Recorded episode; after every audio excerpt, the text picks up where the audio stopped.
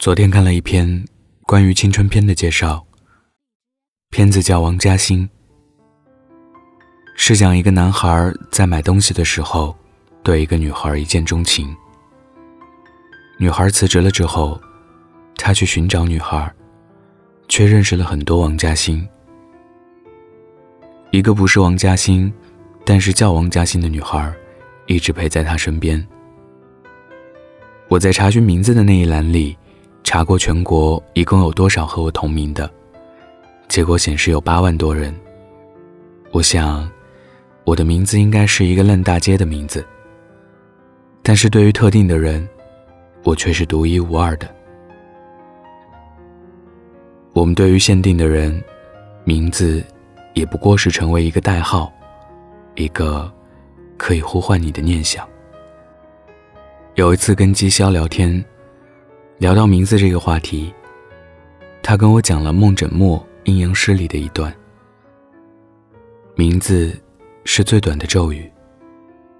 如果一块木头、一块铁给你，你知道能组合起来砍树，但你不知道这个名字的时候，你就不能操控它。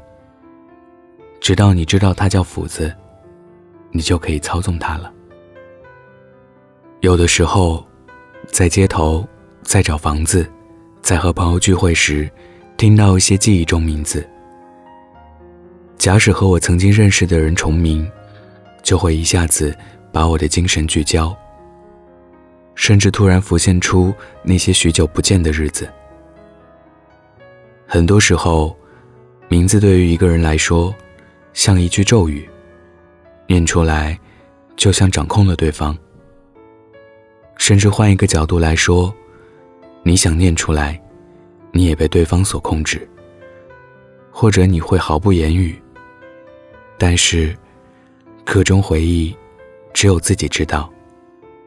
好的、坏的，甜蜜的、伤心的，那些零星的片段，一点一点凑齐一个人的全部，就只因为，你听到了这个名字。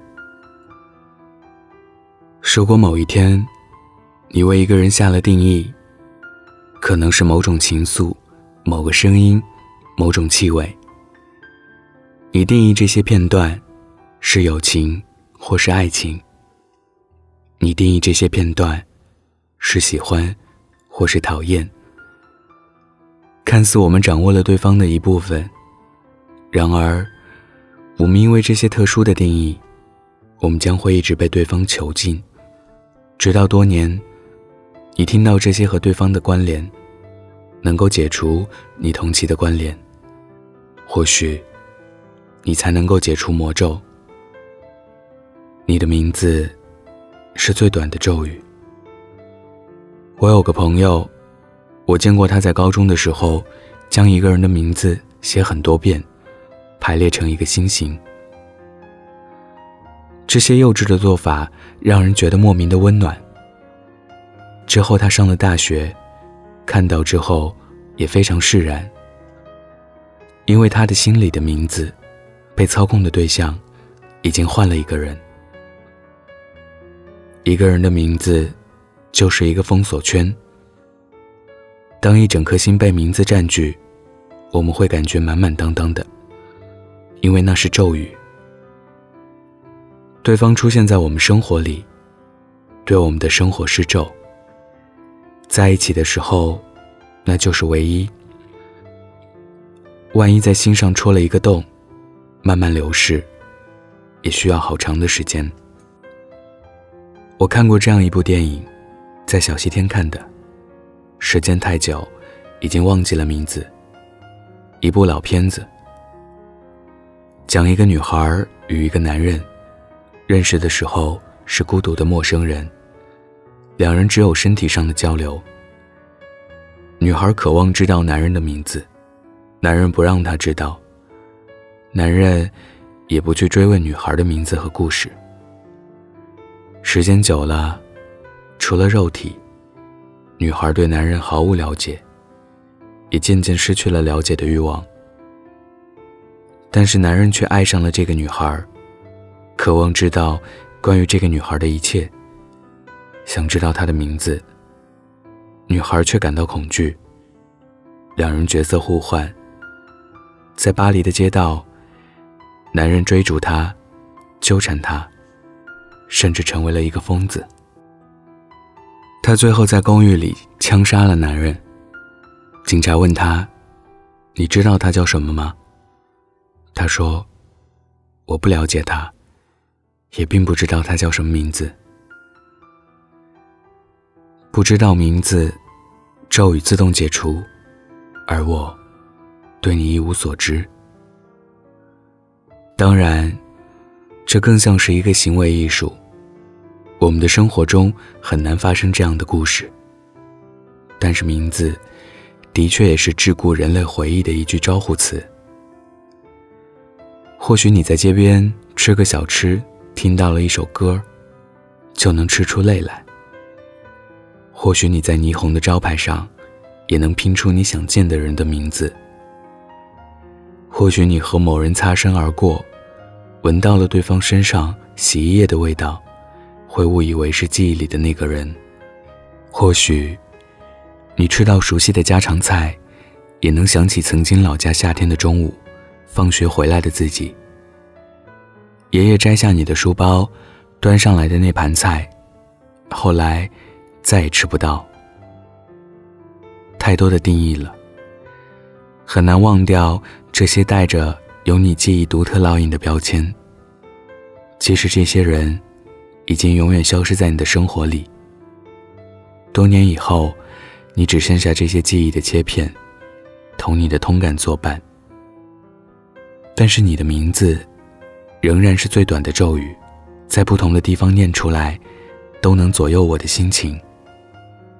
我们定义的亲情、友情、爱情，即便随日子淡了，也挥之不去。我以为。我会无坚不摧。谁知，在听见你的名字的时候，眼泪仍溃不成军。我是北泰，喜欢我的听众可以加我的微信“电台北泰”的全拼，或者关注我的微博“主播北泰”。今天分享的故事来自于阿司匹林博物馆。你的名字是最短的咒语。想要故事文字版和背景音乐的听众，可以关注微信公众号“男生公寓”，记得是声音的声。晚安，盖好被子哦。走过的路是一阵魔术，把所有的好的、坏的变成我的，心里的苦，就算不记得，都化作这目光吟。唱成一首歌，而你像流进诗里的草草水声，敲进我心门，拥抱了所有的恨，了干涸，相信我能是你的。仿佛还看见昨日那张悲伤的脸庞，快乐有时候竟然辣得像一记耳光。是你提醒我，别怕去幻想，像我内心躲避惯的渴望，仿佛能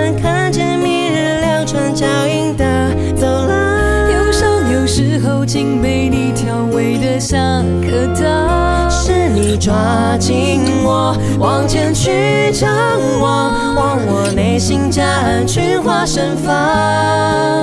我被写在你的眼睛里眨样。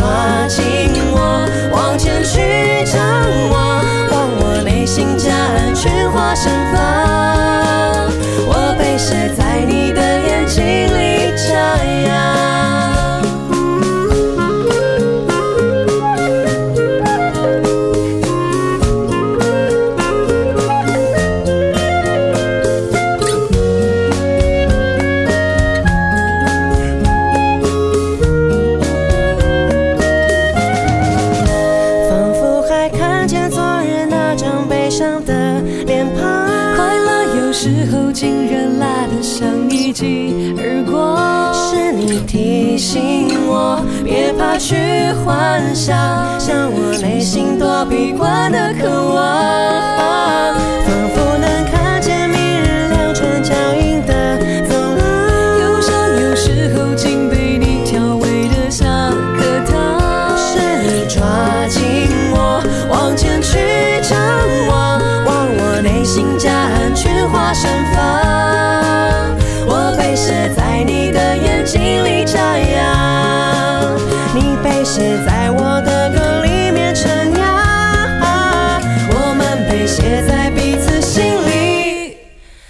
I, am.